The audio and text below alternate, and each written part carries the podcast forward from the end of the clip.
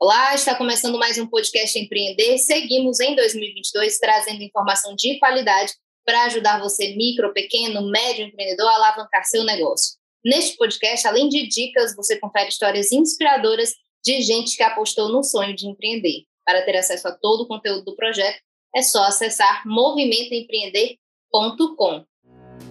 Você está ouvindo o podcast Movimento Empreender. Dicas e histórias inspiradoras para você aplicar no seu pequeno negócio. Apoio Universidade Federal do Ceará e Iracema Digital. Patrocínio Banco do Nordeste, Governo Federal, FIEC, SESI, SENAI, IEL e Assembleia Legislativa do Estado do Ceará. Correalização Sebrae. Realização Fundação Demócrito Rocha.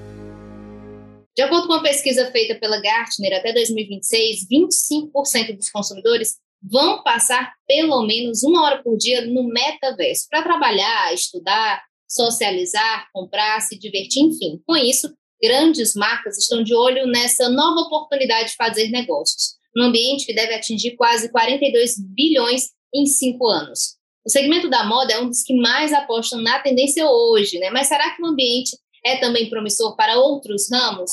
Como deve se comportar o varejo em relação ao metaverso? Para saber tudo sobre este assunto, neste episódio a gente conversa com Camila Salex, especialista em varejo e relações de consumo. É também sócia fundadora da Vime, é especialista em visual merchandising. Seja muito bem-vinda ao podcast do Movimento Empreender, Camila. Ah, muito obrigada pelo convite, Camila. Estou super feliz em estar aqui com vocês e compartilhando um pouco do que a gente acredita. Vamos lá. Bom, esse podcast aqui dominado pelas Camilas, né? Só pode dar muito certo. Então, é, primeiro eu queria que tu explicasse um pouquinho, Camila, para quem ainda não entendeu muito bem o que, que é, o que, que ele come, né? O que, que é o metaverso? Queria que tu explicasse aqui para a gente.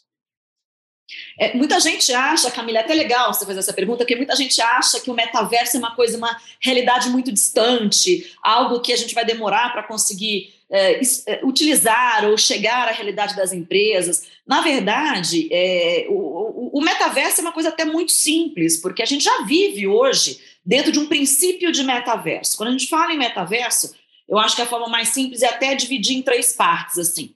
Realidade virtual. Realidade virtual é metaverso. Quando a gente sai de uma realidade física, por exemplo, para acessar uma realidade que foi feita, por exemplo, por computador, nós estamos falando de uma realidade virtual. Então, a realidade virtual hoje já é um princípio muito grande e que vem sendo utilizado é, é, dentro do universo do que a gente chama aí de metaverso, né?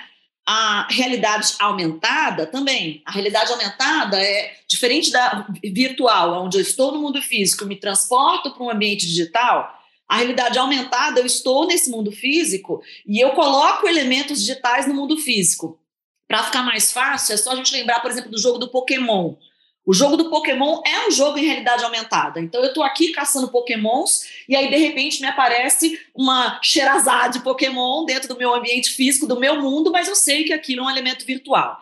Então, base de, de, de pensamento é assim: Mundo virtual ou realidade aumentada, onde eu projeto, por exemplo, um tênis no meu pé e eu vejo como esse tênis seria o look, eu projeto uma roupa em cima de mim, isso já é metaverso. É uma inteligência que une o melhor dos dois mundos.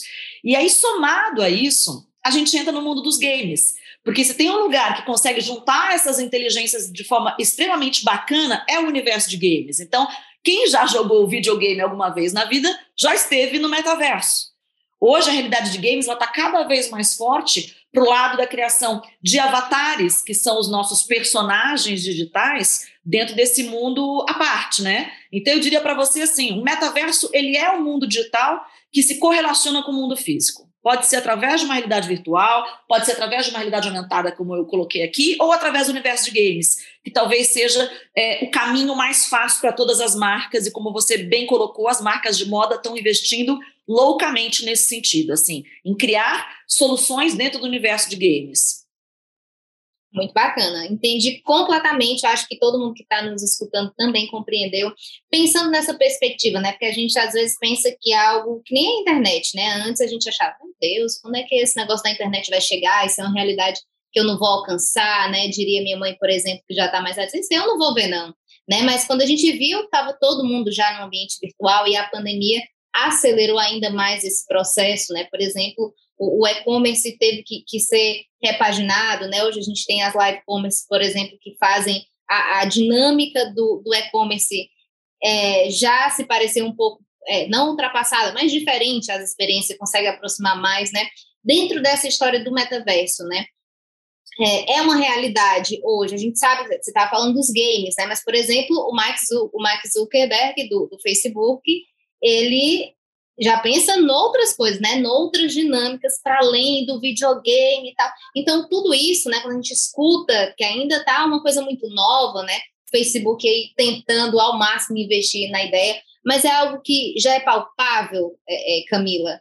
É, é algo que já é visível, assim, digamos assim, as marcas, por exemplo, a, os negócios, né? Já tem que mirar aí nesse aspas novo universo eu acho que a gente precisa encarar como um novo universo. Eu acho que é bem isso que você colocou agora. Quando eu olho para o que está acontecendo com o metaverso agora, Camila, eu, principalmente em varejo, assim, decidir empreender. E empreender ligado a varejo, que é muito o meu dia a dia, né? A gente trabalha o tempo todo com marcas que são marcas varejistas. O varejo, ele é muito volátil. O tempo todo a gente tem novidade, o tempo todo a gente está correndo atrás do tempo, né? Uh, tudo no varejo é urgência. Então, quando você olha para o teu negócio, Camila, e olha que o jeito que ele te draga para urgências, que é o meu caso com os clientes com os quais eu trabalho, tudo é para ontem, né? É o produto que não chegou, é, é, é, a equipe que hoje talvez não esteja o melhor possível para fazer um atendimento na ponta, é, é, uma cadeia de fornecedores que, que não está é, é, 100% é, vinculada com, com datas de entrega e isso atrasa. Então, assim, o varejo, você tem que ser solucionador de problemas sempre quem decide trabalhar no varejo, né? E isso é urgência. Se a gente não olhar para movimentos, são movimentos emergentes, e aí eu coloco o metaverso como um movimento emergente, a gente vai continuar sempre nessa bola de neve dentro do varejo e do empreendedorismo do varejo. Tudo vai ser urgência, porque a gente nunca olha para movimentos que estão começando. Então, o metaverso, para mim, hoje, ele é um movimento que está começando e que as marcas, principalmente os pequenos e médios, eles precisam é, é, entender que existem até passos antes do próprio metaverso, né? Que envolvem o pensamento de digitalização nós estamos nos tornando cada vez mais seres digitais. A gente pode gostar ou não, mas a gente acessa hoje o nosso smartphone, o nosso telefoninho, 150 vezes por dia. É um dado super recente do Google. É, é, a última coisa que a gente dá o boa noite muitas vezes é a primeira que a gente dá o bom dia de manhã. Então, como que a gente pensa? É, é eu, quando comecei a trabalhar em varejo 25 anos atrás, Camila, eu criava jornadas onde eu impactava numa vitrine, colocava um elemento em porta de loja como um ponto focal. É, é, a jornada era mais linear, não tem jornada linear hoje. Hoje o celular faz parte da nossa jornada, inclusive no ambiente físico. Então, quando eu entendo que até o final desse ano nós vamos ter, no mundo, três dispositivos conectados por pessoa, vai ser a média que nós vamos terminar no final do ano, não dá para a gente fingir que não está nada acontecendo.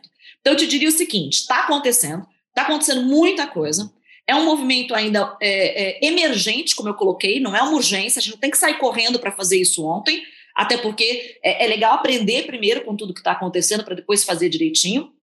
Porém, dentro desse mindset digital, que é a base para um metaverso do futuro, esse pensamento digital, é, é legal a gente entender que o acesso ao mundo digital, essa, essa digitalização do consumidor, trouxe para a gente algumas características que vão ser exigidas no varejo. Autonomia, conveniência, agilidade, praticidade, tudo isso são experiências, né? É, são, são, são assuntos que o universo digital tem provocado muito aceleração dentro do universo físico, entendeu?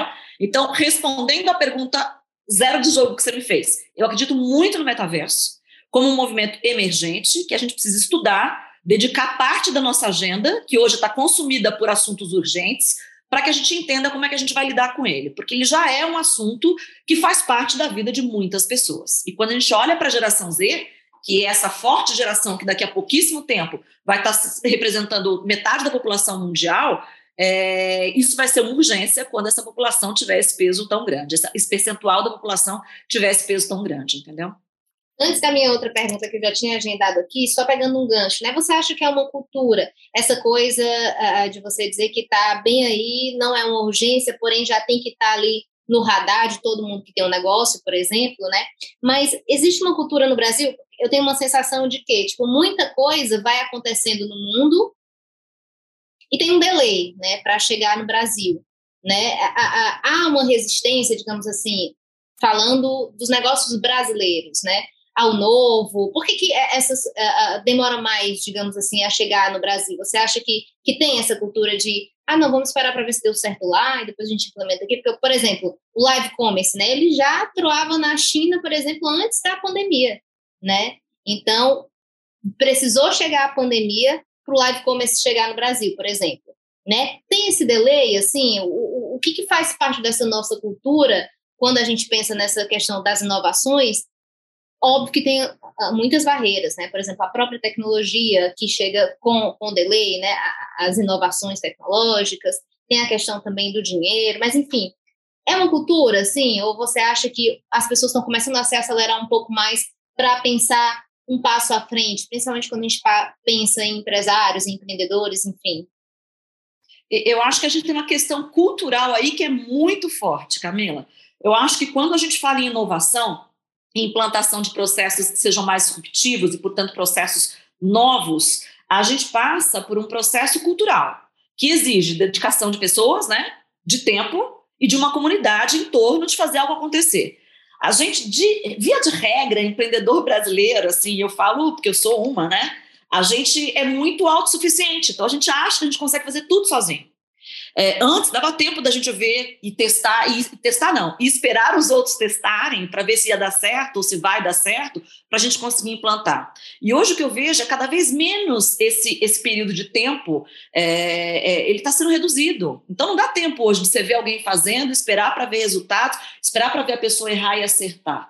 Eu, eu falo muito com os nossos clientes que a gente precisa ter laboratórios é, de empreendedorismo e de varejo para que a gente entenda qual que é a nossa verdade. Porque muitas vezes a verdade que a gente leva para o consumidor final, dentro da nossa pequena comunidade, e cada vez mais varejo vai ser sobre comunidades, na minha, na minha, na minha opinião, e é para aí que a gente está arrumando o, o, nosso trabalho, é, a gente precisa desenvolver as nossas verdades. Então, quando eu olho para um processo cultural, eu preciso ter chance de errar e acertar dentro de casa. Então, isso não é uma política ainda de marcas brasileiras. Assim, errar no varejo e errar é, empreendendo ainda é tido como uma coisa assim ruim, entendeu? Não como um processo. É assim, o errar e o aprender, o desaprender, o abrir uma página em branco. Eu, eu costumo muito dizer assim, ó, na minha vida eu, eu, levo muito isso. Eu tenho um livro que a cada capítulo que eu vou escrevendo eu viro e, e, e tem uma página em branco para você começar a escrever um novo capítulo. A gente tem uma chance agora e, e, os pequenos têm uma chance muito maior nesse sentido, porque eles são menores, e aí a agilidade para você fazer quando você é menor, ela é muito mais fácil, é, de escrever um novo capítulo. Então, você imagina que a gente está virando uma página de uma história de varejo que vem varejando do mesmo jeito há 40 anos e podendo começar a escrever uma história nova. Isso é sensacional. Só que para isso a gente precisa de uma mudança cultural. Precisa trazer para a mesa pessoas mais jovens para conseguir discutir com a gente. Se eu sou um empreendedor de 50 anos, lê muito legal a história que você construiu, mas você é de uma geração onde você precisa entender o que está acontecendo dentro desse mundo. É, ao passo que uma pessoa de 20 e poucos anos hoje, ela não precisa entender, ela vive esse mundo. Então é muito legal trazer para a mesa e discutir junto com pessoas que estejam vivendo esse processo mais digital, por exemplo.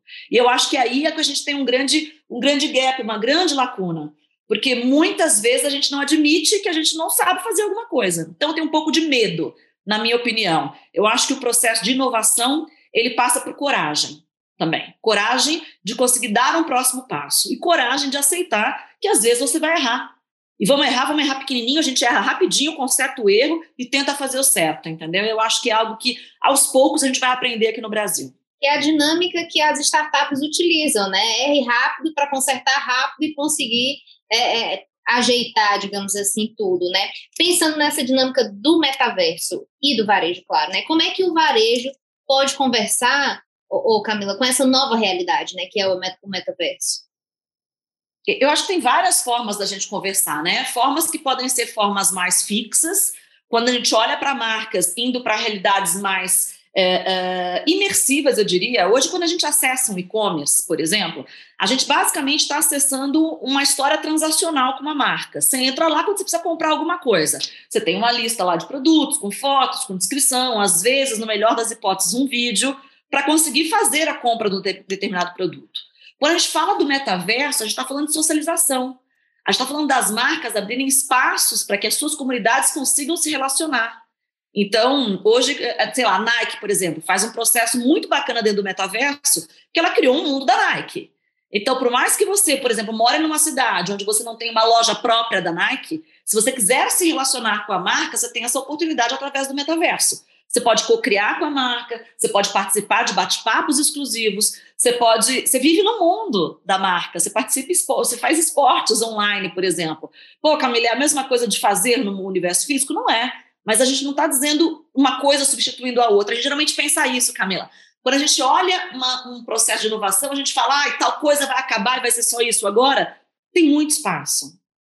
Tem muito espaço para que tudo isso conviva em conjunto, tá? Então, eu acredito demais num, num formato aí onde as marcas possam sim, e, e, tem muitas fazendo, inclusive no Brasil, tá? O Boticário é um bom exemplo de uma marca de cosmético que está evoluindo muito o processo dentro desse mundo do, do metaverso. E aprendendo, e, e, e, acertando, e errando, e desaprendendo. McDonald's é outra.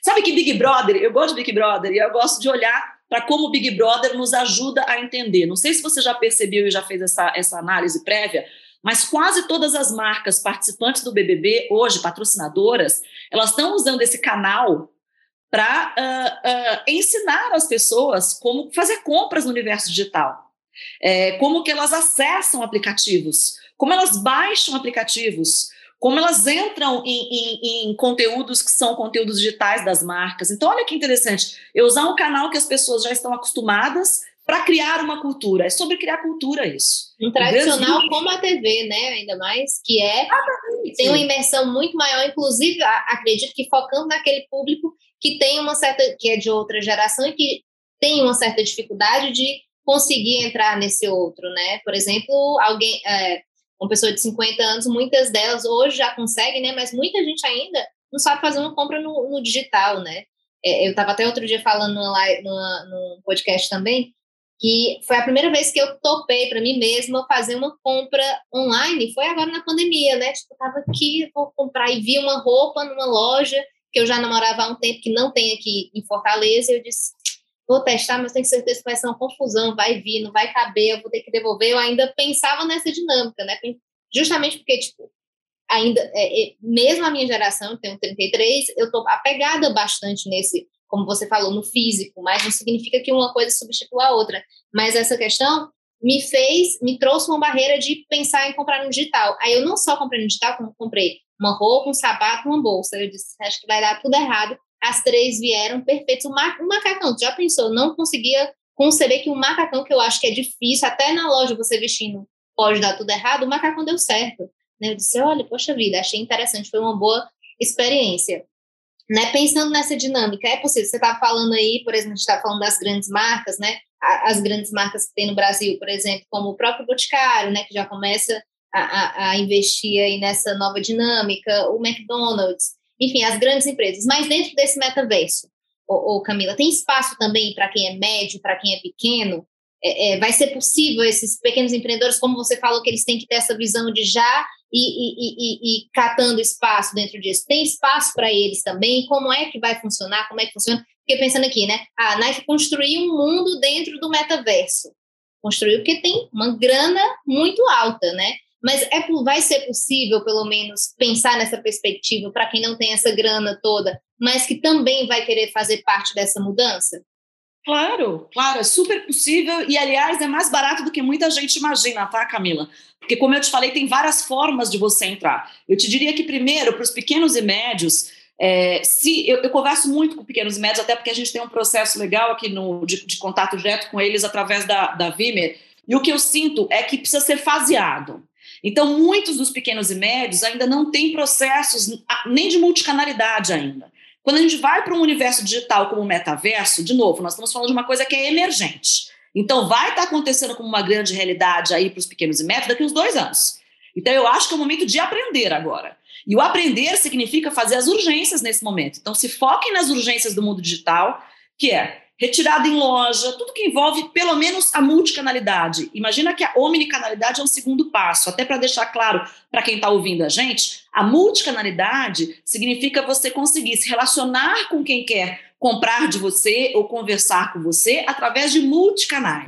Então, o WhatsApp é um multicanal, é um canal, o Instagram é um canal, canal, o Facebook é um outro canal. Então, a partir do momento que eu tenho canais diferentes para me relacionar e fazer venda para o meu consumidor via WhatsApp, que o que muitos pequenos estão fazendo hoje, via Instagram, que já está sendo disponibilizado através de lojas de uma maneira super simples. Tudo isso é multicanalidade.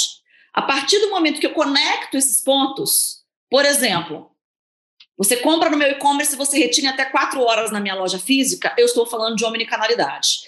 Então, dentro de um processo de digitalização de varejo focado em pequenos e médios, eu diria para você que as lojas físicas é, e o universo digital, eles precisam passar pela multicanalidade, pela omnicanalidade, para depois entrar no metaverso. Porque senão fica uma conversa que não tem começo, nem meio, nem fim. A gente vai entrar no, no metaverso para quê? Para que o consumidor comece a relacionar com a gente e falar assim, ah, estou aqui no, no, no metaverso dentro do jogo do Roblox e quero comprar isso amanhã na loja. Você não tem acesso ao estoque da loja. Você não está omnicanal. Então não faz muito sentido.